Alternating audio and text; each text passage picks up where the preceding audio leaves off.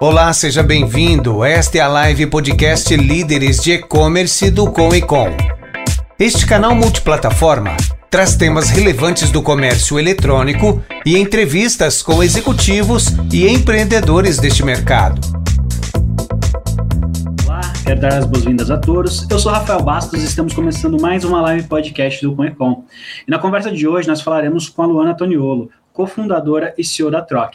A Troc é uma plataforma de mora circular que recentemente tornou-se parte do grupo Arezo Co.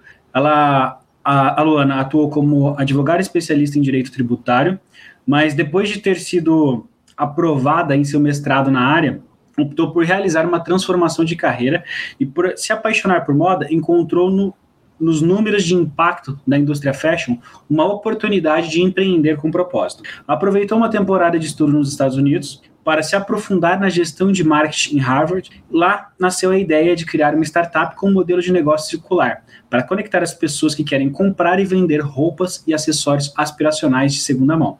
No início de 2017, fundou a Troc, e nos primeiros 10 meses de atuação, a empresa faturou seu primeiro milhão. Antes de completar três anos, já tinha chegado aos 10 milhões, números que sugerem que o, que o receio é muito mais que uma tendência. Na sua história, a troca já proporcionou a economia de mais de 500 milhões de litros de água e ainda evitou a emissão de mais de 700 toneladas de carbono na atmosfera. A iniciativa tem sido apontada por especialistas como uma das respostas de sustentabilidade mais viável para o mundo da moda.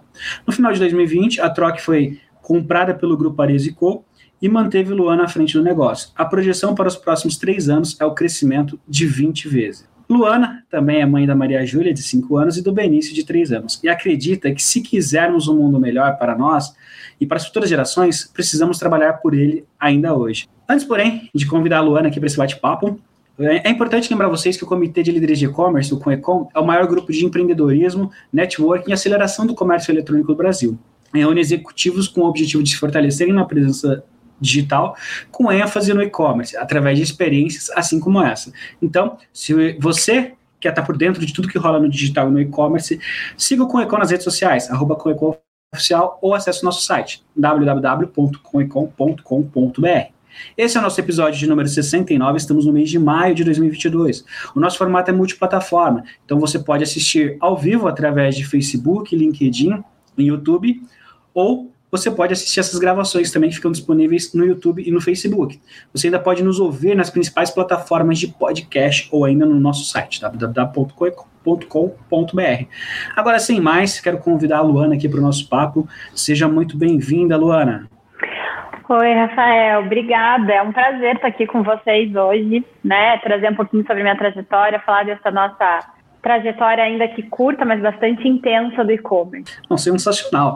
E aí eu quero puxar um gancho também, que o convite da Luana veio junto com o convite de mulheres fantásticas, maravilhosas aí que estão à frente de, de grandes operações, de e-commerce. Quem nos conectou, né, quem conectou o com, com essas mulheres foi a Carol Moreno, do Mulheres no E-Commerce. Então, é, era um projeto para dar evidência para como as mulheres estão ganhando força nas operações ali no mês da mulher, né? Porém, Gente, graças a Deus, a gente tem tido cada vez mais mulheres à frente de operações e isso vem se repetindo. Então, não foi apenas aquele mês, a gente tem conseguido bater papo e conhecer a história de mulheres inspiradoras durante os outros meses também. Então, muito obrigado por ter aceito bater esse aqui com a gente. Eu tenho certeza que vai ajudar e vai inspirar muita gente. Ah, obrigada. Eu fico bastante feliz, né? Dentro do ano inteiro trabalhando sobre cuidados de gênero, a gente sabe quanto que é importante essa pauta e a gente está aqui, né? No mês de maio falando sobre isso, mostra de fato uma grande mudança. Limita mais a marca, não, tem toda a razão.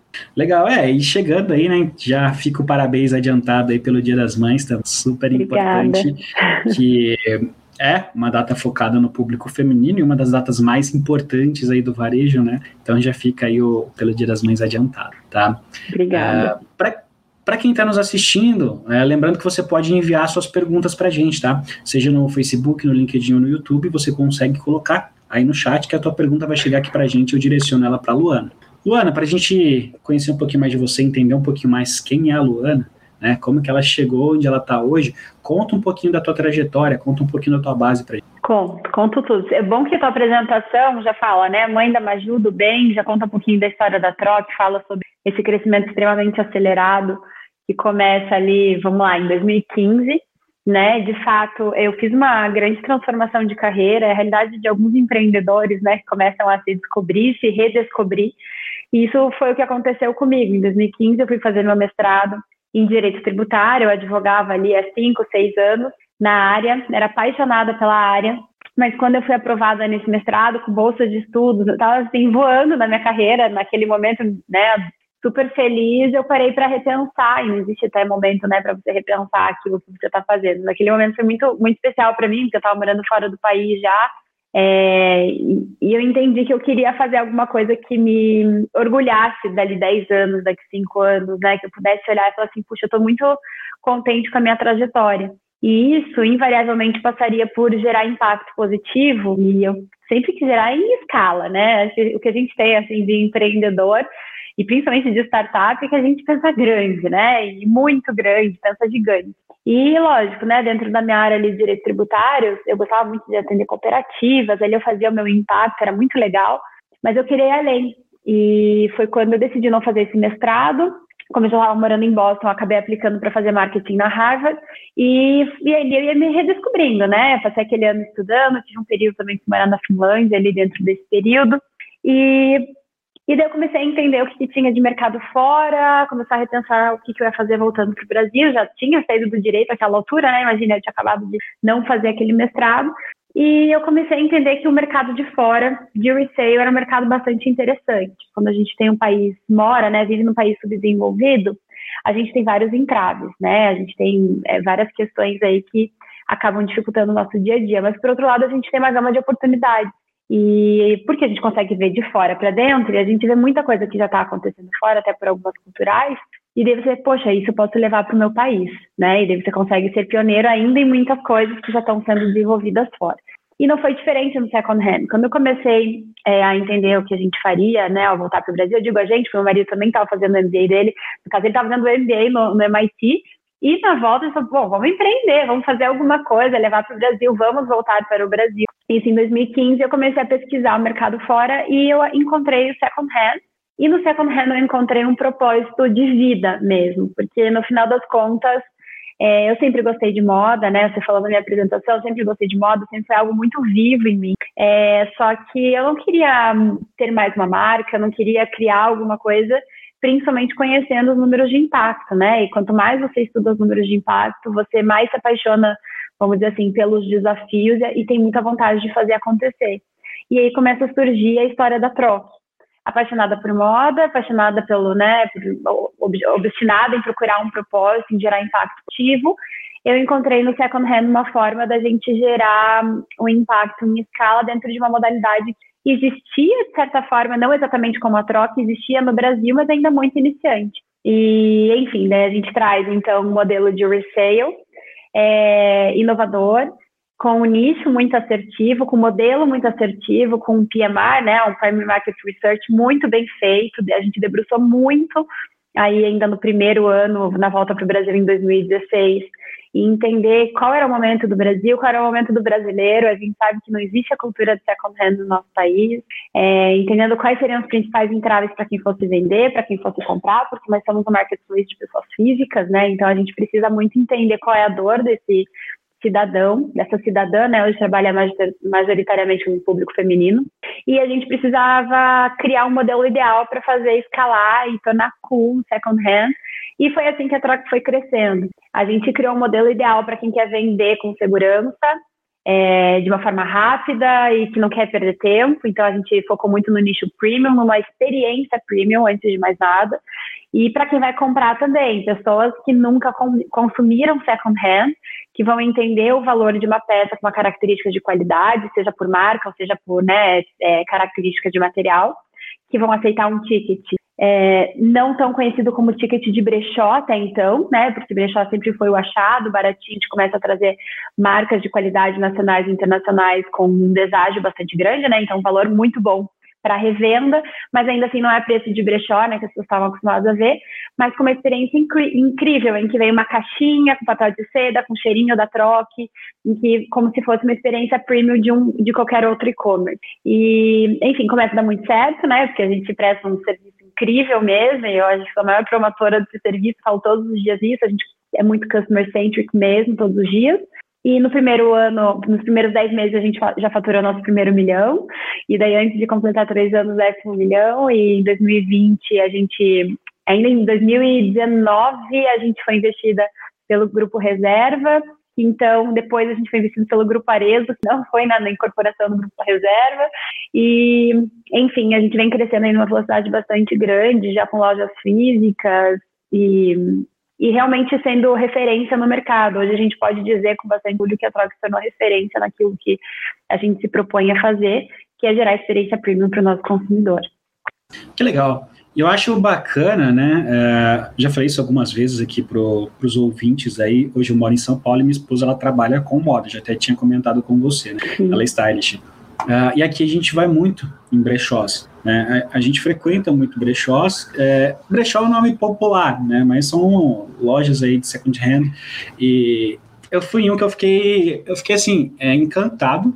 E eu não sabia que existia nesse nível. Eu não vou conseguir lembrar o nome que ela não está aqui perto para eu perguntar para ela agora, mas é, é luxo, é alto padrão mesmo, tá? Ah, então você entra ali, tem as 20, 30, ah, e isso é, é, segunda mão, né? Então eu falei, poxa, é, é, tem esse mercado, né? Você via muita gente, você via muita gente entrando e muita gente comprando muito, uhum. né? Ah, inclusive tinha algumas cenógrafas do Rio que vieram para poder fazer algumas compras, porque elas estavam com um projeto, não, não sei se era novela ou filme, uh, e você até comentou, né, que é um, um, dos mercados aí que vocês acabam atingindo também, então é muito legal é, essa questão de, ao mesmo tempo que tem uma consciência, tem um público muito, talvez, é, pronto para consumir, mas carente do produto, né? Um produto de qualidade ali. Então achei muito legal é, essa pegada do, do premium e com a experiência, né? Que às vezes no brechó você leva ali uh, numa sacola, numa sacola simples. Então quando você tem uma, uma, experiência premium, isso fica bem agregado, né?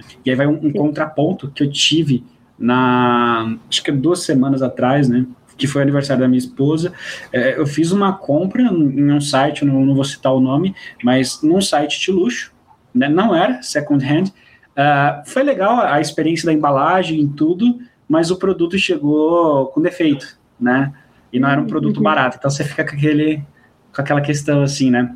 Então é legal você ver que, é, apesar do produto ser second hand, provavelmente tem uma, uma curadoria, tem todo um, um cuidado, com isso, né? Você pode até comentar um é, mas você ter essa experiência ali do, do novo, né? Então todo mundo fala, aos ah, 5 segundos quando o cliente abre a caixa, é o que há, né? É Entre 5 e 15 é. segundos. É, é o momento é. uau. É, então você proporcionar isso para o cliente, é, eu acho muito fantástico, né? Como que foi o, eu não vou dizer estalo, que provavelmente foi muito estudo. Você falou, vocês têm um customer centric aí muito forte.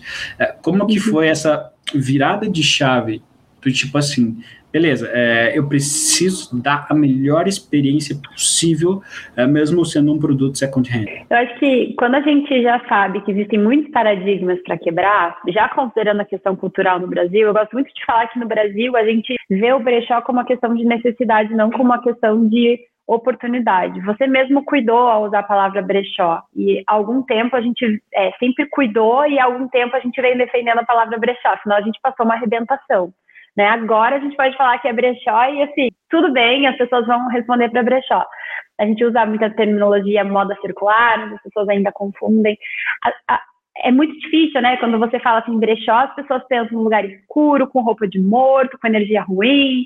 É tudo isso que vem na cabeça das pessoas. Eu lembro quando eu voltei para o Brasil, em 2016, eu estava grávida de seis meses da minha primeira filha. E quando a gente chegou e falou para a família que a gente abriu um brechó, eu, meu Deus, por que abrir um brechó? Vocês voltaram das, das melhores universidades do mundo, não abrir um brechó? Então, de brincadeira, né? É, as pessoas não conseguiam quebrar aquele paradigma daquilo que, né, é, Tá, tá, profundamente ensaiado nas nossas mentes que brechó não pode ser algo de qualidade, que brechó não pode ser uma loja que você vai entrar e vai ver bolsas expostas com uma iluminação legal, com um cheiro legal, um ambiente agradável. Então, acho que a gente tem, tem um trabalho bem grande, né, para fazer com relação a isso, porque eu até falo com relação a, sei lá, Europa, que está muito tempo na nossa frente, que existe uma cultura natural das pessoas venderem e comprarem em brechó, porque tradicionalmente o second hand já vem acontecendo por conta de economia de recessão, os flea markets que acontecem nas praças públicas, que as pessoas mais cool vão garimpar nas praças públicas, isso é normal Estados Unidos fazem garage sale, né? A gente sabe que é muito comum as pessoas colocarem um micro-ondas para fora de casa para poder vender. Tem uma área de roupas que não está mais usando, apesar de ser né, o país mais consumista, mas de qualquer forma eles têm alguma cultura ali também de passar para frente aquilo que não está usando. Muito lixo também, mas eles colocam, passam para frente. E já no Brasil a gente ainda não vê dessa forma, né? Quando a pessoa agora está começando a melhorar, eu falo de 2016 até agora é outro momento. Hoje, se, se eu voltasse para o Brasil falando que abrir um brechó, eu tenho certeza que a pessoa ah, que legal, né? Tá super em alta, né? Tá todo mundo falando em second hand e SD, né? É outro momento de vida. Mas a gente ainda precisa mudar muitos paradigmas. Eu, Luana, nunca tinha consumido second hand né? E por quê? Puxa, eu nunca tive preconceito, mas talvez por falta de oportunidade, por falta de falar, na minha vida nunca passou. Eu sabia que existia brechó, sabia que existia brechó legal, sabia, já tinha visitado alguns brechós viajando para fora, né? Porque é super legal você ir lá em Milão, brechós ou em qualquer outro lugar, né, fora do país mas no Brasil ainda não. Até às vezes saem algumas matérias, agora não mais, mas antigamente saem algumas matérias sobre brechó, second hand, e sempre indicando brechós gringos, não eram brechós nacionais, que são super legais, mas eu posso te passar uma lista daqui, você falou que foi um super legal em São Paulo, eu poderia te passar uma lista, né, de brechós super legais que existem, além da troca, brechós físicos. E, mas eu, eu, não era, nunca fui uma consumidora de brechó, então eu, eu, peguei muito a Luana, as amigas da Luana como referência, falava, gente, como que eu vou fazer essas pessoas que nunca tiveram acesso essa informação a terem e, e, quererem experimentar isso. Esse é o nosso grande desafio, né? Atrair novos compradores todos os dias. Mas como que a gente vai fazer isso acontecer? Porque a gente fala que se converter uma pessoa para o second hand, depois a recorrência, a nossa recorrência é linda. A gente já tem pessoas que compraram mais de 400, 400 vezes na troca. Clientes que realmente fazem o guarda-roupa e depois revendem. É muito legal, porque elas acabam fazendo uma economia circular mesmo, né? E como que a gente vai fazer ela ter a primeira compra? Porque com a experiência positiva a gente traz ela de volta e faz um lifetime value bem interessante. Mas como que a gente faz ela vir? É, não é mídia paga, não é uma mídia paga piscando lá na tela. Tipo, compra o brechó. Tipo, nem sei o que, brechó, por que eu? Tipo, por que isso está aparecendo para mim? Então a gente começa a crescer muito rápido no boca a boca e trouxe muitas influenciadoras. Hoje a gente tem uma base de mais de 300 influenciadoras que fazem suas lojinhas com a gente, que promovem a troca. Isso desde do, do ano de 2016 a gente vem fazendo para justamente fazer esse espelhamento de consumo. Mas o clique é, é, ele é muito natural quando você analisa, né? Você faz a pesquisa de mercado, você vê no país que os, os principais entraves que as pessoas não vão comprar brechó, é muito natural você ver que brechó tem um grande preconceito que, assim, avançou muito rápido aí, tanto por, né, por conta da pandemia, eu vi que é, muitos paradigmas, a gente acompanha aqui que muitos paradigmas estão caindo, seja por questão de oportunidade de preço e as questões econômicas mesmo, sensibilidade a preço, seja por questões socioambientais, né, que as pessoas começaram a refletir muito mais sobre suas práticas. Mas ainda tem chão para trabalhar, para desenvolver, para atrair novos compradores, e daí fazer o nosso trabalho bem feito de casa. É, aquele tipo de, de termo, né, que, que a princípio ele é um pouco pejorativo, mas depois ele se torna cool, né, então, ah, muito legal, nossa, que bacana, né, então, tá, acho que tá no, no melhor momento aí, então, para esse mercado, e realmente, a primeira vez que a gente teve um, um, contato, assim, pelo menos que eu me lembro, tá? Não, não foi a primeira vez, mas quando a gente teve um contato com itens de luxo, second hand, foi um. Foi até um stylist, se não me engano, ele é de Curitiba, que chama Alan Ponciano. É, ele levou algumas peças para minha esposa, né? E falou: Ó, a gente garimpou isso fora, né? Garimpou na, na Europa, que é, que é normal. Isso, né? Na Europa uhum, tem muito brechó e tal. É. É, e assim, eram umas peças perfeitas, né, maravilhosas e de marca, que se fosse comprar aqui é uh, nova seria um absurdo, né? Então realmente é muito legal. E aí quando a gente pega uh, um público cada vez mais ascendente, eu acho, né? A gente tem tido muito isso, apesar de todos os pesares e tudo mais de momento, a gente tem tido um público muito ascendente. Então, a gente pega um pessoal que está consumindo marcas é, mais famosas, não necessariamente mais famosas, né, mas marcas de luxo mesmo. Tem muita, muitas pessoas entrantes no mercado de luxo. E, sem dúvida nenhuma, essa, essa questão da, da troca, isso que a troca promove, é de fato poder dar acesso, né? É o que o pessoal fala, ó, toma posse, né? Você é. acessa, depois você toma posse, depois você se torna ah, aquilo. Então, muito legal muito bacana você conseguir trazer isso em forma de, de projeto aí e impactar uh, várias pessoas com certeza. Pelo que você falou aí, pessoas comprando 400 é o sonho de, acho que de qualquer e-commerce, né? Se as pessoas comprarem 50 vezes já é um sonho. Imagina é, 400. Mas é, né? é, Eu digo que é tipo um lifestyle, sabe, Rafa? A gente, quando a pessoa ela consome, ela, ela vem por preço, né? A maioria das pessoas vem por preço, ela vê uma oportunidade, fala, nossa, eu posso pagar um terço daquilo que eu pago de primeira mão. E assim que ela consome, a gente acaba cumprimentando ela pela boa prática e consegue converter. O que, que ela está consumindo? Então, ela, sei lá, comprou essa peça, ela acabou economizando aí a, o gasto de sei lá, 3 mil litros de água, né, pela lavagem da peça, a gente faz junto com uma certificadora que é a DNV, né, acho que todo mundo conhece. Então, quando, na história da troca, hoje a gente já economizou mais de 800 milhões de litros de água, a gente já consegue evitar, é, evitar algumas toneladas de emissão de gás carbônico, que é um dos gases promotores de efeito estufa, menos peças em aterro sanitário. Então, quando a gente conta essa história, a recorrência vem por isso, tá? Gente, é uma boa prática, então deixa eu vender o que eu tenho, eu posso renovar meu guarda-roupa, é mais barato. E, e, acho que parte muito por aí, assim, a gente gera um impacto e as pessoas se sentem parte, porque ela está construindo a história do second hand. Ela vai para uma amiga dela e ela fala, olha, isso aqui é de brechó, né? E pode ver quando as pessoas falam, nossa, que linda essa blusa, é de brechó. Quando, quando é de brechó, as pessoas falam, é de brechó, elas falam orgulhosas daquilo. No começo da troca, a gente tinha uma etiqueta, nossa tag de roupa vinha assim, o maior segredo das mais vendidas, é super tosco, mas o que a gente tinha receio? As pessoas vão comprar e não vão contar para ninguém que estão comprando brechó. Porque, né, a gente sabe que tem todo esse preconceito. Então, são roupas super legais, as pessoas vão comprar, sei lá, um vestido da. pensar em alguma marca aqui, sei lá, comprar um vestido da Yorani, é uma marca legal, que é um ticket mais alto, mas ela vai, vai usar numa festa. Ela vai falar que é brechó, ela fala que ela comprou de primeira mão. Só que quando eu inverte, as pessoas começaram a criar uma hashtag chamada Troque Look. E foi. E daí, daí, a gente começou a repostar no Instagram e as pessoas começaram a postar. Então, to, chegava a caixinha, colocavam a roupa, postavam troque look no espelho. E a caixinha também, né? Postando o unboxing, que era a ideia de fazer uma experiência premium. Então, as pessoas começaram a promover aquilo. Gente falou, opa, peraí. Então, pessoas, essa tag não tem nada a ver. Daí, essa tag agora é um marcador de livro, né? A gente conta do nosso impacto e, e convida elas a postarem mais ainda, né? A gente promove essas postagens. Mas engraçado, né? Que a gente já foi com uma cabeça, nossa, com um preconceito ali que as pessoas já iam querendo esconder. E agora a gente já consegue contar do impacto que ela está causando pelo fato de participar da moda circular, né? Fazendo menos, é, vamos lá, acumulação ou descarte no planeta enfim, a gente acaba aculturando mesmo. Que legal, é, eu acho impressionante como algumas marcas conseguem trazer os love marks. Né? Então, assim, o de vocês foi muito orgânico, né? Foi muito natural, não foram vocês que levantaram a hashtag. A, a hashtag surgiu no, no, ecossistema ali, nas pessoas que consomem, uma viu, outra começou. Eu acho impressionante essa capacidade.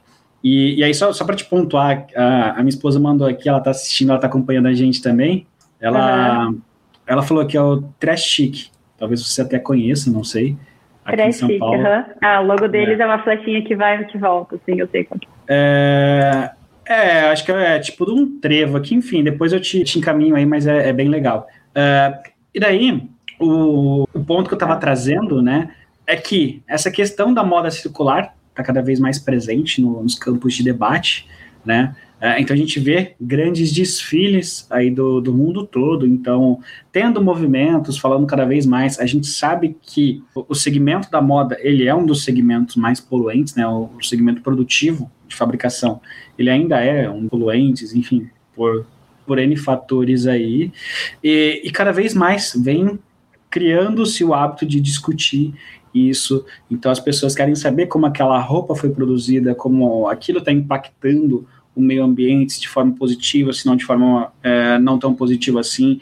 É, eu acho que daqui para frente vai começar mais essa questão do estão compensando o carbono, então eles estão comprando o carbono, enfim. É, é um debate que eu acho que vai estar cada vez mais presente né, no, no, na nossa vida em geral, mas na moda isso é muito forte. E aí eu puxo para alguns pontos que você falou, né? Então a gente vê esses grupos que querem defender causas, eles querem se sentir pertencentes de algo, né? Então, ah, eu quero assumir aqui que eu consumo roupas uh, que estão preservando de alguma forma mais o meio ambiente. Né? Então a gente tem vários grupos surgindo, a gente tem várias causas. E a gente vem falando cada vez mais no meio do, do marketing aí, das pessoas que estão buscando esse pertencimento, que estão buscando causas, que estão buscando seus grupos e buscam marcas que dialogam, que se identificam. Como que você enxerga esse movimento, assim, é, essa busca das pessoas por marcas que respondam aqueles pontos ali. Eu vi que vocês têm alguns valores aí bem fortes, né? Como que você enxerga isso? Sim, eu acho que a nossa marca ela, ela, surge justamente dentro, imagina, né, da, da, da, própria Luana com uma insatisfação, querendo algo mais, né, e algo que pertença e que eu possa acordar todos os dias aí com meu propósito muito vivo. E hoje mais de 115 colaboradores, até falei mais de 115, que todo dia é um dia, né, todo número é um número, está crescendo uma velocidade muito grande, mas sei lá, quase 120 colaboradores é, que também são movidos a um propósito, né? Nosso indicador, eu falei aqui, quase 800 milhões de litros de mais de 800 milhões de litros de água. No próximo semestre a gente deve bater um bilhão de litros de água. É o nosso principal indicador aqui dentro da Tronc. É, a gente a gente sabe que até então a gente via muitos movimentos acontecendo e muitos deles extremistas, né? E eu acho que é um momento ali que entra a troca de uma forma super cool, super descolada, falando assim, não pare de comprar no, no shopping, não precisa parar de comprar no shopping, não precisa parar de comer carne, né? Eu, Luana, praticamente não como carne, mas se você não quiser, você não precisa, né? Se você quiser continuar tendo seu carro, não precisa abandonar seu carro e usar um transporte coletivo por conta, né, da, das boas práticas. A gente vai, vem trazendo um caminho fácil, prático, pessoas começarem a fazer um movimento de mudança. Até é, uma vez eu estava numa loja e eu estava comprando aqui em Curitiba, estava de Curitiba agora há pouco, né? Eu sou daqui. Eu estava com uma blusa de, de, segunda pele que fala, assim, precisava comprar e coisas são bem pessoais, assim, é quase uma roupa íntima. E é difícil, né? A gente não aceita aqui na troca para vender. Então eu estava lá comprando, um dia bem frio, e, uma pessoa batendo no meu ombro e falou assim: bonita, hein? Luana da troca comprando roupa na loja.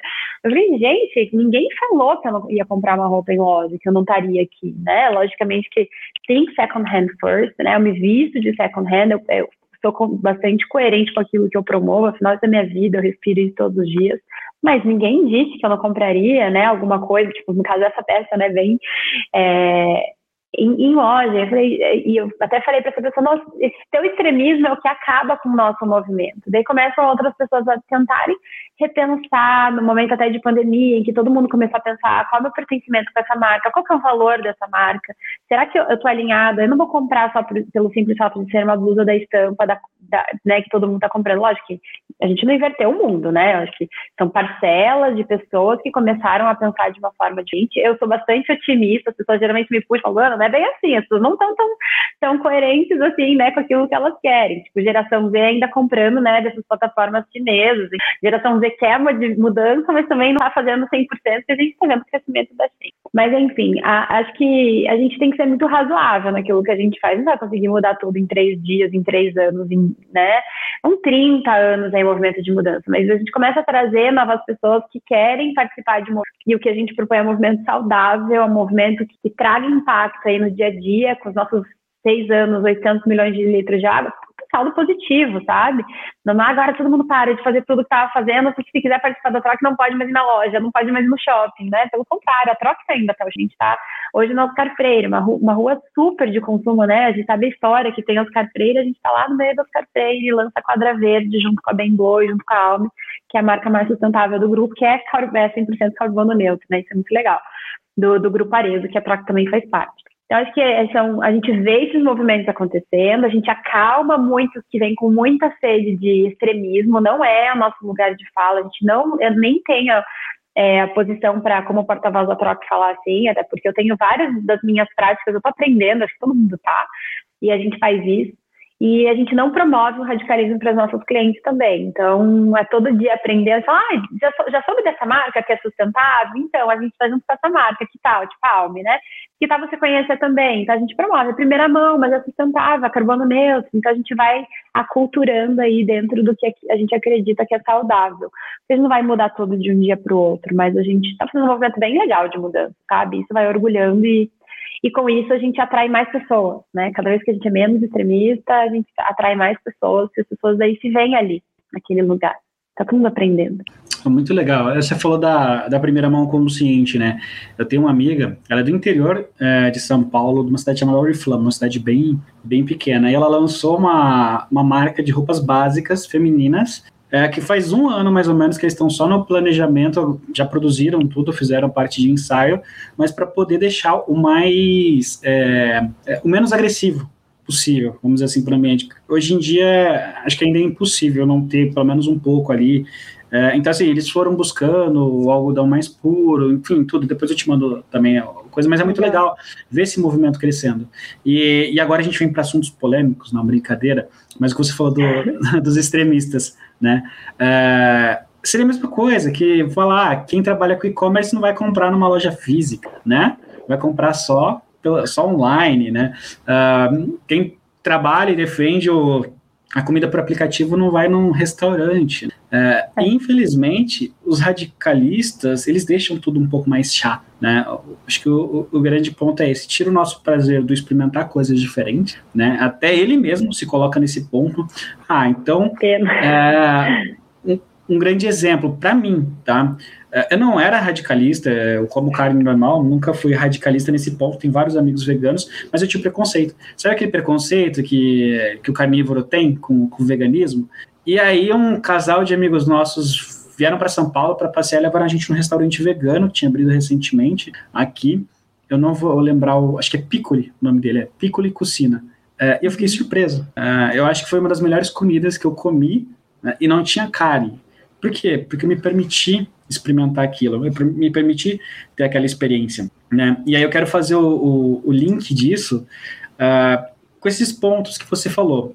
Por exemplo, hoje tem muita gente que levanta muita bandeira, que fala, ah, eu não quero ser explorado no trabalho, né? Eu quero valorizar, eu acho que a gente tem que ser valorizado como funcionário, e o cara vai lá e compra um monte de coisa numa empresa chinesa que explora seus funcionários, que, enfim, tem vários fatores que todo mundo sabe. Ah, eu acho que no Brasil devia ter menos impostos, o pessoal devia ser mais valorizado, as empresas deviam ganhar mais, mas vai lá e compra de fora. Enfim, vai dificultando cada vez mais. É, eu lembro que quando eu mudei para São Paulo, tá, eu entrei nessa vibe de ah, não terei mais carro por aplicativo, e ok, funcionava bem lá no início, mas hoje é inviável, né? Então o pessoal do aplicativo falava: Ah, eu não acredito, o táxi vai acabar. Você não tem como pegar um táxi porque é muito alto o valor e não sei o quê. Hoje aqui em São Paulo está mais ou menos o mesmo valor, táxi e, e alguns aplicativos de, de, transporte, né? E aí você pega, uh, o motorista não está conseguindo fechar as contas dele, né? não está conseguindo pagar as contas dele pelo modelo de negócio, você tem que esperar muito, enfim, tem vários fatores. O ponto é, uh, as pessoas às vezes entram nesse radicalismo, mas é, elas não vivem aquilo que elas falam, né? É, é, só discurso de internet, né? Bem isso. E na hora de, de realmente fazer algo que gere impacto ali, elas têm essa dificuldade. Então eu vejo a troque, tirando esse, esse momento aí revoltado, uh, eu vejo a troque como uma boa oportunidade das pessoas conseguirem começar fazer a diferença. Uma coisa que pegou bastante aqui para mim no, no início da tua apresentação é, é o finalzinho dela, né? Quando você fala que você é mãe ali tudo, e você fala que acredita que para a gente ter uma mudança no futuro, a gente tem que começar a mexer pequenas coisas agora. Então, agora. se a gente quer ter uma velhice mais saudável, a gente precisa começar a se cuidar agora e várias coisas nesse sentido. Então, eu acho muito importante, eu queria deixar, queria compartilhar isso com você. Como que você tem percebido das pessoas essa, esse primeiro contato ali com algo um pouco mais sustentável, é, essa questão de estou fazendo algo de bom para o planeta, né? Porque sempre dá. Sempre que você faz qualquer coisa, se você vai e deixa o troco no mercado ali para alguma ação, você sente que você está fazendo algo a mais pelas pessoas, e de fato tá, né? É, independente do tamanho, tá. Como que você tem percebido das pessoas que estão experimentando ali pela primeira vez isso? Então, eu acho que é, é sobre isso, assim, a gente a primeira compra ela não vai acontecer pela questão da sustentabilidade. E, e para a gente está tudo bem, a gente está dentro de um business também que tem que ter a sua sustentabilidade econômica. Então a gente entendeu qual que é o gancho, é o preço? Então tá, então vamos oferecer preço para ela. Mas como que a gente faz para trazer ela, para manter ela aqui dentro? Então vamos mostrar o tamanho do impacto dela e assim a gente conquista o coração dela, né? A gente sabe que é assim. Então acho que essa nossa essa a nossa forma educativa de atuar luanas que nunca consumiram, né? Eu acho que a gente volta lá naquela persona, e tem, tem várias personas aqui, porque nosso range é muito amplo, tem peças de 50, tem peças de 20 mil reais, de 50 reais e peças de 20 mil reais, né? Porque a gente é um grande resolvedor do guarda-roupa das pessoas. É, a gente tem dois lados de cliente que a gente tem que encantar. Tanto a vendedora que ainda não tem a cultura de desapegar, a gente pensa assim, nossa, assim, né? Estudos mostram que as pessoas usam de 20% a 30% do guarda-roupa. Mais do que isso, desde a vinda do fast fashion, é, as pessoas passaram a consumir 40% mais, mas usar muito menos, elas vão de, em média de 7 a 10 vezes uma peça de roupa, o que faz com que as pessoas ou acumulem ou descartem de forma inadequada, né? E a gente sabe que a acumulação hoje no guarda-roupa é absurda, as pessoas usam de 20 a 30%, e o que, que elas fazem com aqueles 70, 80%? Via de regra, com peças premium, nada, porque você não quer dar, porque é um alto valor agregado que você investiu naquela peça, é um ativo que você tem lá. Por outro lado, você não tem onde vender, porque o que, você vai fazer? Vai pegar aquelas roupas e vai até um brechó, e geralmente era assim, né? De brechó comprava por quilo, não fazia uma análise qualificada daquele produto. Ah, então vou deixar no meu guarda-roupa que eu não quero, daí ficava, e fica. Tem clientes que mandam pra gente aí é, malas que estão, tipo, há dois anos paradas. Falam, Nossa, encontrei vocês, eu tenho peças há dois anos aqui parada dentro de uma mala que eu já tirei, eu não sabia o que fazer com ela. Então, a gente tem que trazer é, a cliente que quer vender e daí a gente fala, deixa que eu faço tudo para você, você me dá uma chance de vender tudo para você, para você ver como a gente tem uma qualidade no serviço, a gente vende a maioria das peças nos primeiros 30 dias, né? Então a gente mostra que pode realmente ser um grande resolvedor do guarda-roupa parado daquela pessoa. E por outro lado, quem vai comprar, a gente tem que falar assim, olha, eu vou te dar um preço bom. Tá? Você vai comprar por um valor muito legal, eu vou te entregar tendência, eu vou te entregar moda. Eu convido, inclusive, vocês a navegarem no nosso site. A gente tem campanha de Dia das Mães rolando, a gente é um e-commerce de qualidade, produto de qualidade, experiência de qualidade, tem produtos de luxo, mas aqui eu não tô falando, tipo, produto, a gente tem, né, todas as peças que a gente vai receber, a gente passa por um crivo, nossa equipe aí são mais de 50 colaboradores, mais de 70 colaboradores só no, no, na nossa operação, que vai fazer numa primeira etapa uma triagem dessa peça, numa segunda etapa fazer o cadastro, medição, depois fotografia, e depois higienização, e depois ainda que vai para o nosso acervo, então, é um processo aí que passa, uma peça passa por pelo menos 10 pontos de contato antes de ir para o nosso inventário, que são mais de 60 mil peças, né? E ainda depois são distribuídas nas lojas e e-commerce, é uma loucura a nossa logística. É uma empresa de logística, porque é o tempo inteiro peça indo para lá e peça indo para cá. E daí a gente consegue gerar uma experiência muito positiva para quem vai comprar e vai comprar pelo preço. Daí chega na casa dela e fala, ah, tá brincando que isso aqui é roupa usada. Elas sempre mandam mensagem pra gente. Tem um canal ali que são assim os, as, as, melhores impressões, assim, um canal que a gente tem que resolver imediatamente, que são alguns problemas que acontecem, questão de logística, né? Enfim, tudo que é mais terceirizado geralmente gera algum impacto que a gente não tem controle. E a gente tem um canal que a gente chama de canal gratidão, né? Que é o canal aqui de dentro do que a gente vai acompanhando com o time de pesquisa. E é muito legal. Então, gente, eu acabei de receber minha caixinha, vocês estão de brincadeira, essa peça nunca foi usada. Por quê? Porque a gente fez todo esse processo de triagem, de cuidado até que a peça chegue até essa pessoa. E a segunda vez que ela vai comprar, primeiro, né, lógico, continua o preço, continua mesmo, o preço continua muito bom, o preço da mas ela fala, cara, é muito legal, porque eu compro lá, eu tenho uma experiência super legal, eu abro a caixinha, minha casa fica com aquele cheiro, porque elas adoram, que elas ficam passando com a caixinha pela casa, o cheirinho da troca, que é o nosso cheiro mesmo, né, a gente desenvolveu uma essência desde o dia 1 da troca, e daí ela começa a promover, porque ela acha o máximo, né? Ela poder falar que ela está consumindo second E o que, que seria aquela Luana em 2015 que nunca tinha consumido? Faria a mesma coisa, né? Eu nunca tive a possibilidade, mas de repente uma pessoa me contou que consumiu e que teve uma experiência muito boa. E daí a Luana iria promover, né? Hoje eu sou, assim, a maior compradora e vendedora da troca. Eu troco de guarda-roupa todo mês, praticamente. Eu compro, uso e vendo, compro, uso e vendo.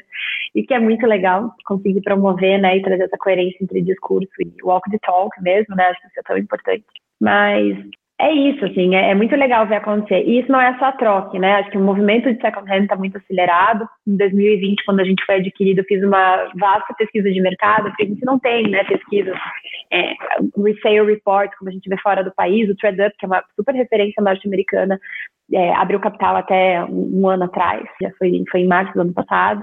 É, eles têm resale reports, então eles trazem todas as informações de mercado, tendência, eles falam como que, por exemplo, que o, o, o resale deve ultrapassar o fast fashion até 2029, 2030 agora, que, enfim, são coisas incríveis, números incríveis que eles começam a mostrar, a questão de comprar uma nova sustentável versus você comprar uma que já existe, né, que você consegue é, evitar emissão de até 82% de CO2, como a melhor solução, não é a Luana que está falando, não é a Troca que está falando, mas assim, né, todos os estudos mostram que a melhor solução para você gerar menos impacto para a resale, a gente não tem isso no Brasil. Então eu comecei a reunir algumas informações, os principais brechós, os principais impactos, eu vi que o mercado está tão pequenininho ainda, sabe? Era, né, em 2020, o mercado de 7 8 bi ali com potencial muito maior de, de fazer acontecer. E agora, enfim, esse, esse número já cresceu. Eu falo que a gente estava 10 anos atrás dos Estados Unidos, os cálculos ali, e agora a gente deve estar tá aí, sei lá, poucos anos atrás dos Estados Unidos, ainda culturalmente atrasados, que ainda é uma bolha, né, de, de, de pessoas que têm acesso a esse conhecimento sobre o impacto da indústria da moda, que é a segunda mais poluente, né, como você trouxe mas a gente já consegue ver que é, existe um aculturamento em todas as áreas, né? Eu falo que classe C é muito mais natural, porque isso acontece todos os dias, né? Isso é natural, até por, às vezes por uma questão de mais necessidade. Mas a gente já consegue ver classe B, classe A e A em luxo, e B é mais difícil ainda, porque se eu puder, né? Eu quero mais é consumir uma peça de primeira mão, mas começa a entender que faz sentido comprar um second hand também pelo impacto. Então, tem sido assim, uma jornada incrível é, usar a nossa comunicação de uma forma bastante simples e, e, ficar, na verdade, encantando esses dois lados, esses dois, o fornecedor e o comprador, vamos dizer assim, né, o comprador e o vendedor, para que a gente faça um movimento. Mas ainda é o maior desafio, né? Luana, qual que é o maior desafio de troca, né, do e-commerce, troca do negócio, troca? É novos, novos aderentes. É, quem adere, a gente está bem contente com a recorrência e isso faz, assim, nosso, nossa jornada tem sido incrível, mas a gente precisa andar numa velocidade maior ainda de adesão mesmo ao modelo de second hand, sabe? Isso tem sido um desafio. A gente está superando expectativas, tá? A gente está ultrapassando as metas, mas dentro da, da, sede de troca, de crescer e fazer o mercado acontecer, porque o mercado não consolidado, a gente tem um desafio grande ainda pela frente. E mercado de digital é isso, né? É, crescer base. Então, a gente está trabalhando bem forte para isso. E até vou aproveitar, eu estou dominando aqui a fala, mas eu queria aproveitar e contar que dentro da nossa estratégia a gente tem feito parceria com muitas marcas de first hand, né, de retail tradicional. Então, é, a gente vê, por exemplo, né, logicamente com todas as marcas do Grupo Arezo, mas outras marcas como Yorani, que até sei do vestido, Yorani ou Gallery, que são plataformas que marcas, né, ou o Gallery no caso é uma multimarca, é, a gente faz parceria porque todo mundo quer e precisa ter um pouquinho de ESG no seu nome, né? A gente está num momento em que ninguém mais vai falar, ah, ESG não é para mim, tipo, não existe isso. Todo mundo tem que se preocupar. A gente sabe que que o momento é agora, como você falou na minha fala ali, né? É agora se a gente quiser um resultado aí para futuro não dos nossos filhos, futuro nosso mesmo. A gente vai estar tá vivo, gente. Daqui a pouquinho já a gente vai deve ter uma mudança aí de se tudo é certo não, né? Mas a gente deve ter uma mudança aí em temperatura. Então, a gente tá falando de mudança climática para 2050, né? E poxa, a gente tá, tá aqui em 2050. E se a gente não tiver boas práticas agora, a gente vai sentir isso na pele. De qualquer forma, as marcas muito interessadas em fazer o ISD acontecer vêm na troca como um grande potencial de parceiro. Então, eles promovem a moda circular, não tendo que ter essa moda circular interna, mas promovem para seus clientes. Os clientes recebem as troque bags, não tem nenhuma, vou te mostrar aqui, que é o envelope, que vem uma bag, uma sacola dentro, reciclável e reciclada, né? Reciclado, é, grande que as pessoas podem colocar suas peças, elas selam junto com a bag mesmo, consegue ser selada e a gente coleta essas peças em casa. Então, as marcas promovem a circularidade via troca. A troca é como se fosse uma plataforma, não é white label, mas é uma plataforma que, que acaba fazendo essa circularidade acontecer sem que as marcas Quase tenham um hub, que né? investir. Hã? Quase um hub circular. É isso, é isso. É uma parceira para que as clientes possam se desapegar, gerar crédito, comprar de volta na marca ou sacar o dinheiro para elas, então se quiserem fazer com esse valor. Mas elas promovem a moda circular, né? Elas estão pensando, é, você falou da onde vem minha roupa, né? E até o movimento do Fashion Revolution, mas a gente fala muito para onde está indo sua roupa, né? A gente fala que tem roupas prontas para os próximos 200 anos. A nossa pergunta é: para onde está indo? Onde está colocando? Onde você acha que foi parar aquela roupa que você usava tinha 15 anos? Você sabe? As pessoas não sabem. É, foi pro meu primo, foi pro lixo, para onde que foi? Então, para onde que tá indo tudo isso? Não existe um buraco que é abduzido, tem que ir para algum lugar. E daí a troca, né, promove que isso seja destinado dentro de uma circularidade para gerar menos impacto possível para as pessoas podem usar. É muito legal, né, as marcas poderem aderir e fazerem também a promoção da moda circular. Sim, é, eu acho sensacional o tema economia circular como um todo né? É, por motivos óbvios aí eu tenho um, um pouquinho de viés para moda, então eu gosto bastante desse desse tema. Eu era aquela pessoa muito apegada, então eu tinha peças desde meus 12 anos, estava guardado no guarda-roupa, eu não usava, mas eu também não queria oh, me desfazer. Você sabe disso. Né?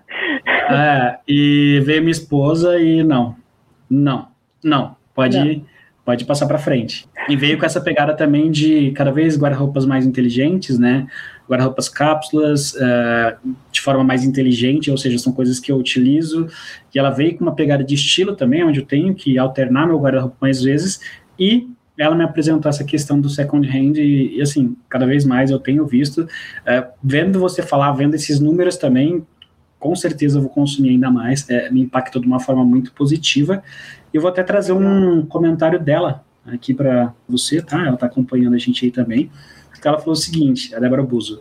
Oi, Luana, mando ouvir você. Dentro da consultoria de estilo, um dos pilares que eu trabalho é ativar essa consciência das pessoas na etapa do guarda-roupa. E ela complementa. É, como profissional de moda, é, sinto que posso ser também um meio de levar essas essa informação.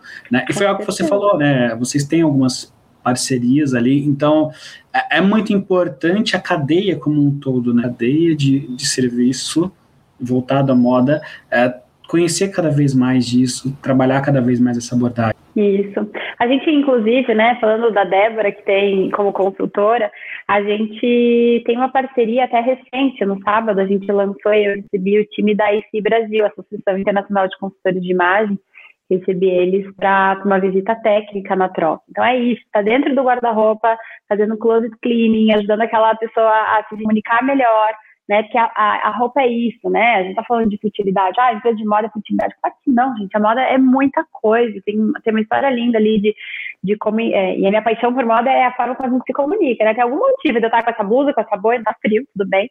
Mas tem algum motivo de eu estar me vestindo assim e você se vestindo dessa forma, como a gente consegue se expressar. Isso é tão legal. E a consultoria acaba ajudando, né? Viabilizando pessoas apresentarem da melhor forma, da forma que elas querem é, se expressar e ajudando a tirar aquilo, e daí tá, daí tirou. a gente até brincou, tem que tirar aquilo da casa da pessoa, porque as pessoas começam a buscar tirar aquilo que tirado do guarda-roupa, começa a colocar de volta, né? Porque começa a se apegar, as pessoas são muito apegadas ainda, é isso que a gente tá, tem trabalhado na troca. E daí, ainda, a gente, a, a, as consultoras, né, dão um direcional. Olha só, você tirou tudo isso e agora o que você faz? Agora manda circular agora manda para troca. A gente tem até essa parceria com a IC Brasil tem sido muito legal, porque está dentro do guarda-roupa, né? Tem uma segurança ali, a pessoa está dando um direcional e a gente já sabe que, que o que vem de lá vem pela consultora, então sempre funciona muito bem. A gente está adorando toda essa parceria direta, né, com, com essa relação de confiança. Que legal. E aí eu vou trazer um, um, outro comentário, que é até um contraponto do outro lado ainda da, da moeda, né?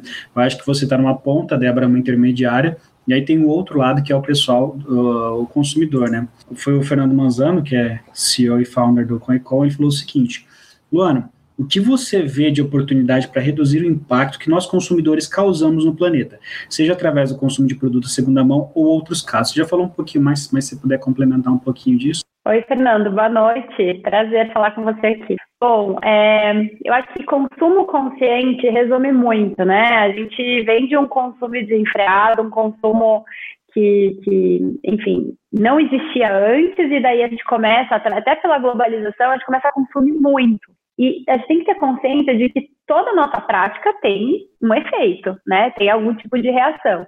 Quando a gente fala de consumo consciente aqui na Troque, a gente promove Black Friday, né? Como assim vocês promovem Black Friday sendo que vocês são consumo consciente? consuma aquilo tendo consciência do seu impacto, né? Seja de primeira mão, seja de segunda mão. Poxa, é, vamos lá, eu consumindo lá minha blusa da Scala, vou ficar falando marca aqui, né? Minha blusa de segunda pele, que é de primeira mão, né? Lá na loja, comprei, poxa, vou usar ela, vou usar, vou usar, e depois eu, eu vou poder vender algum outro brechó, na troca a gente não aceita, né? Pelo perfil da peça. Ou então, depois, o que, eu vou fazer com ela? Eu vou descartar de uma forma adequada? Não, eu vou descartar de uma forma adequada. Como que é a melhor forma de descartar? Sabe? Então, acho que é isso, saber que tudo que você está fazendo vai gerar um impacto, seja ele positivo ou negativo, né? E você ter consciência disso. É, por isso que a gente fala assim, não, não, é sobre você parar de consumir, é você parar de consumir 30 blusas daquela cor, é você comprar 70 vestidos da mesma coleção, né? Uma hipérbole. Você precisa disso.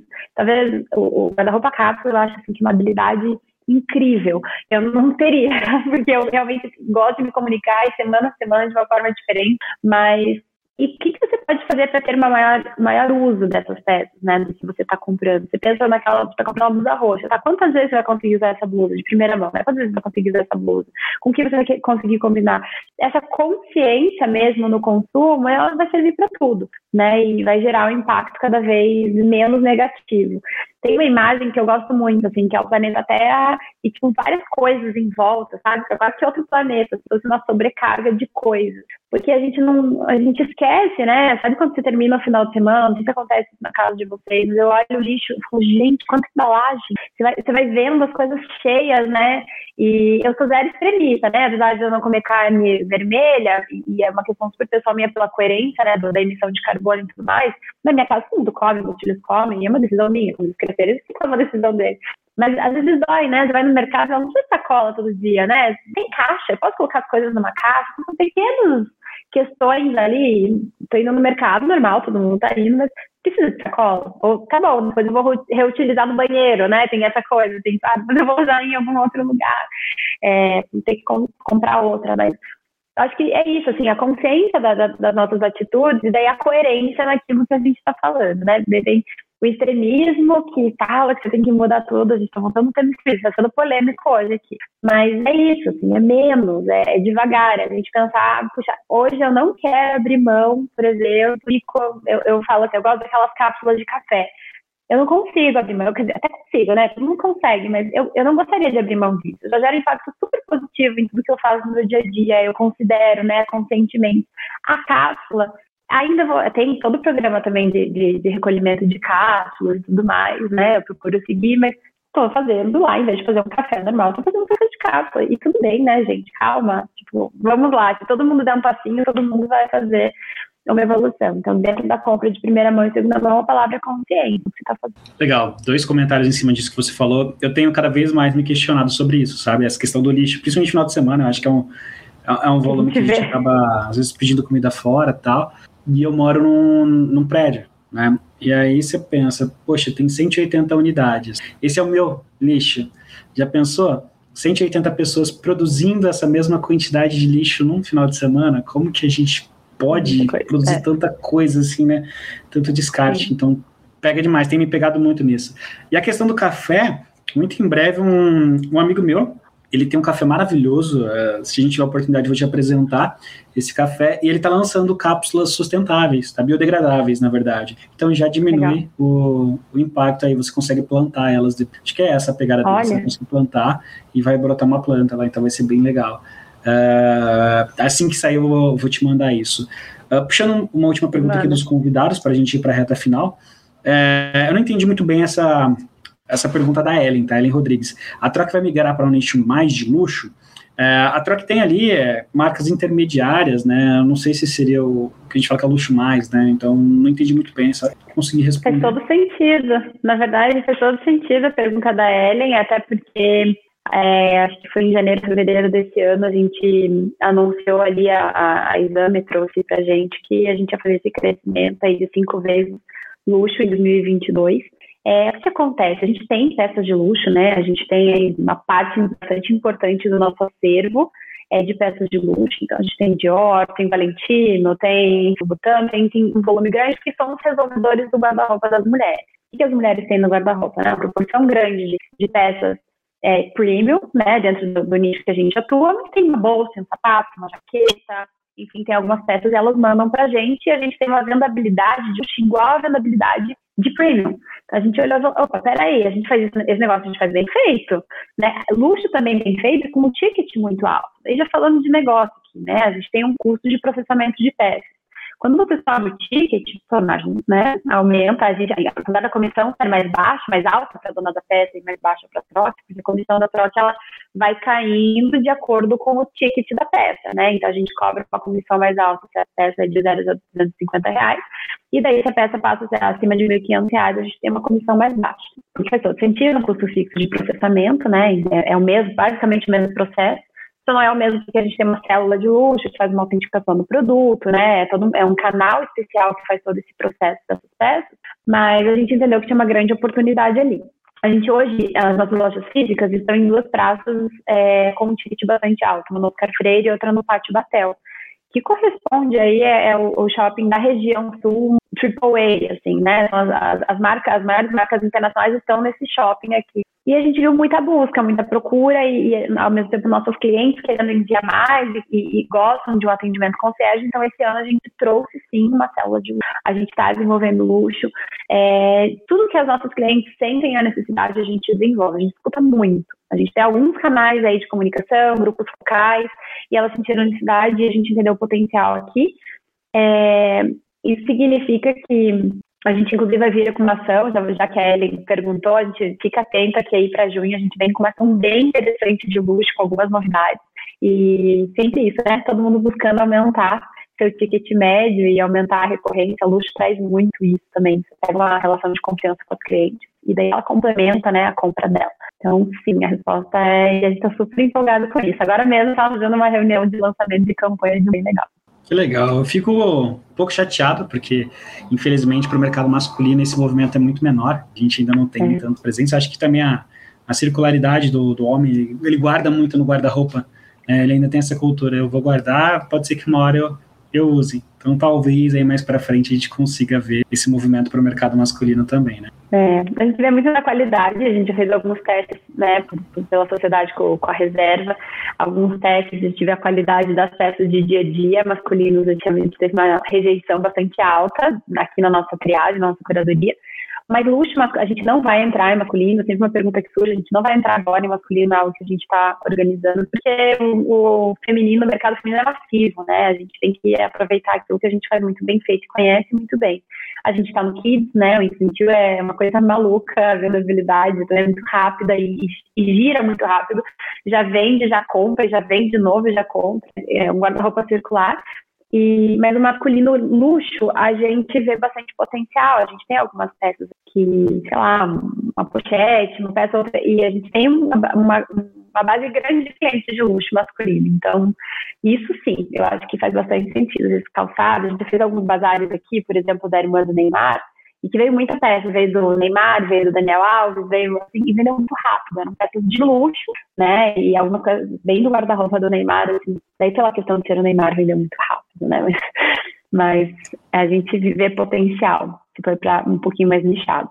Que legal. É, tendo masculino ou não, vou virar cliente, a Débora vai ficar muito feliz. Já vou Por virar favor. cliente da, da, da... Convida ela. É, agora, para a gente não estourar muito o nosso tempo aí, eu vou te fazer três perguntas aí bem rápidas, tá? Para o pessoal conhecer um pouquinho mais de, no sentido do teu dia a dia aí.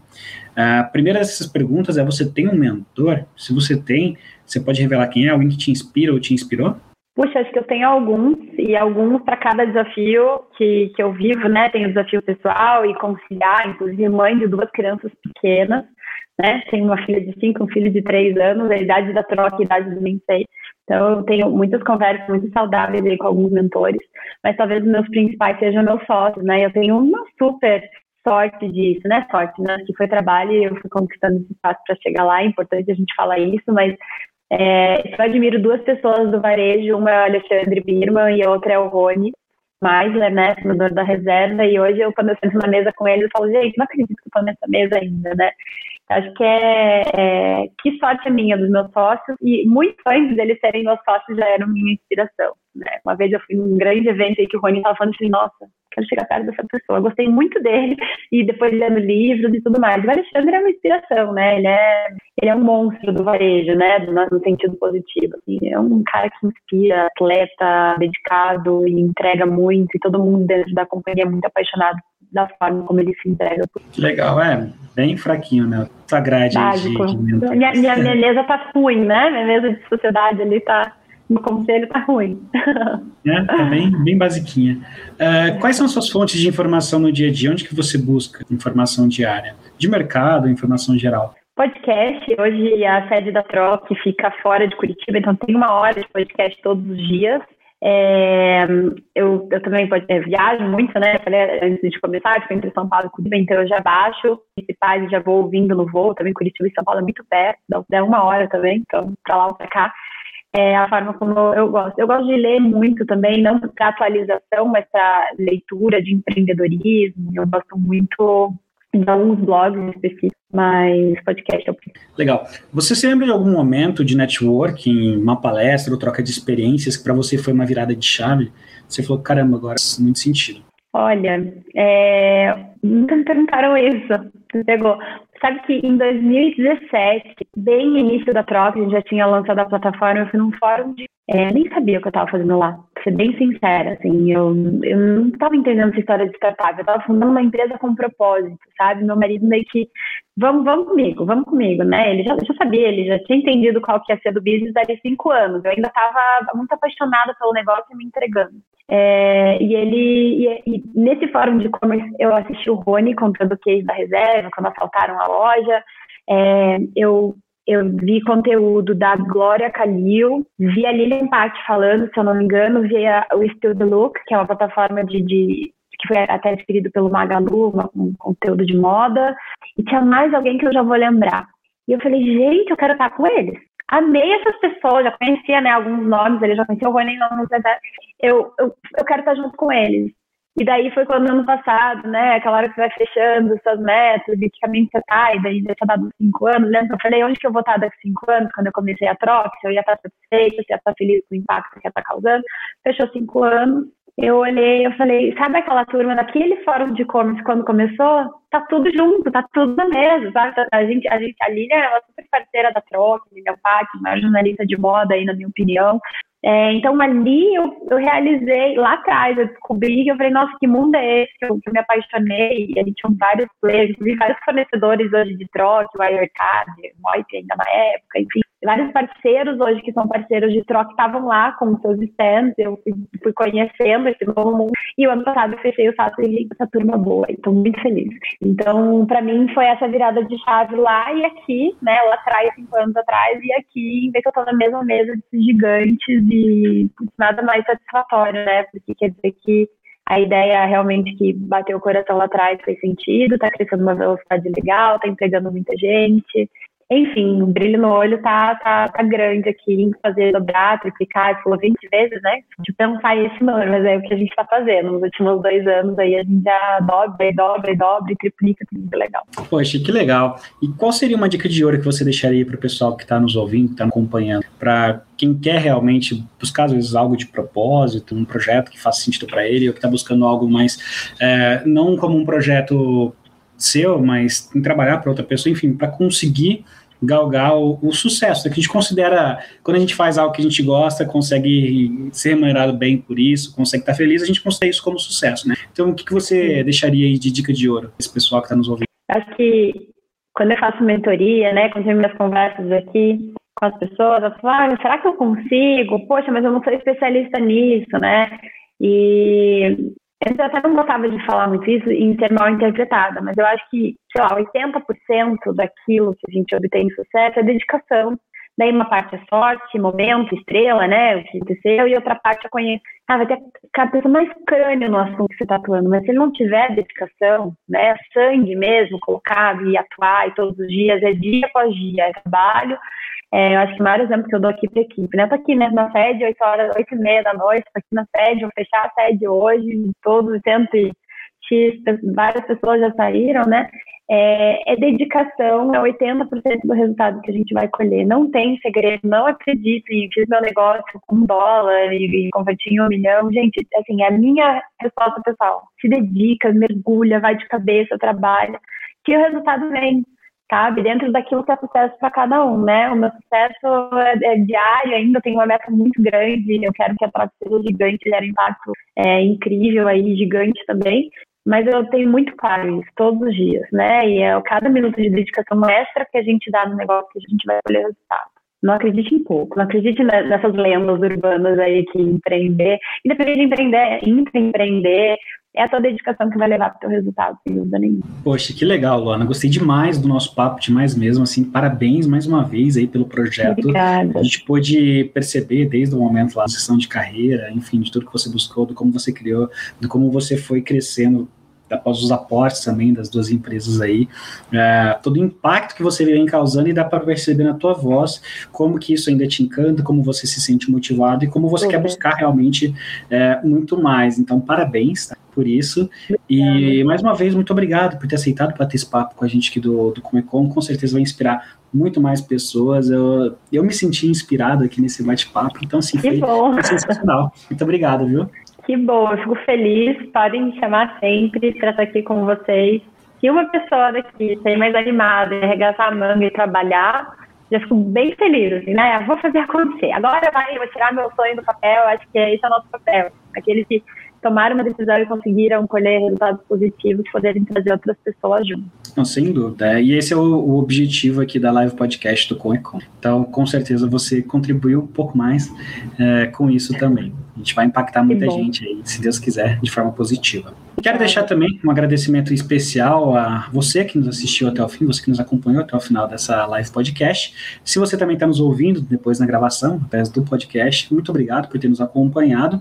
É, chegamos ao fim de mais uma live podcast do Com e Com. Quero agradecer novamente aí a Luana da Troc por ter aceitado compartilhar suas experiências aí conosco, por ter inspirado mais pessoas. E peço para você que não esqueça de nos acompanhar nas redes sociais, arroba Oficial, e de acessar o nosso site, www.coecom.com.br, porque lá você vai ter todas as informações do que vai rolar no Coecom, quem são os próximos convidados, as nossas atividades, enfim. Lá você consegue ficar por dentro de tudo que está rolando no Coecom. Então, mais uma vez, muito obrigado a todos. Semana que vem tem mais uma live podcast do Coecom. Um forte abraço e até lá.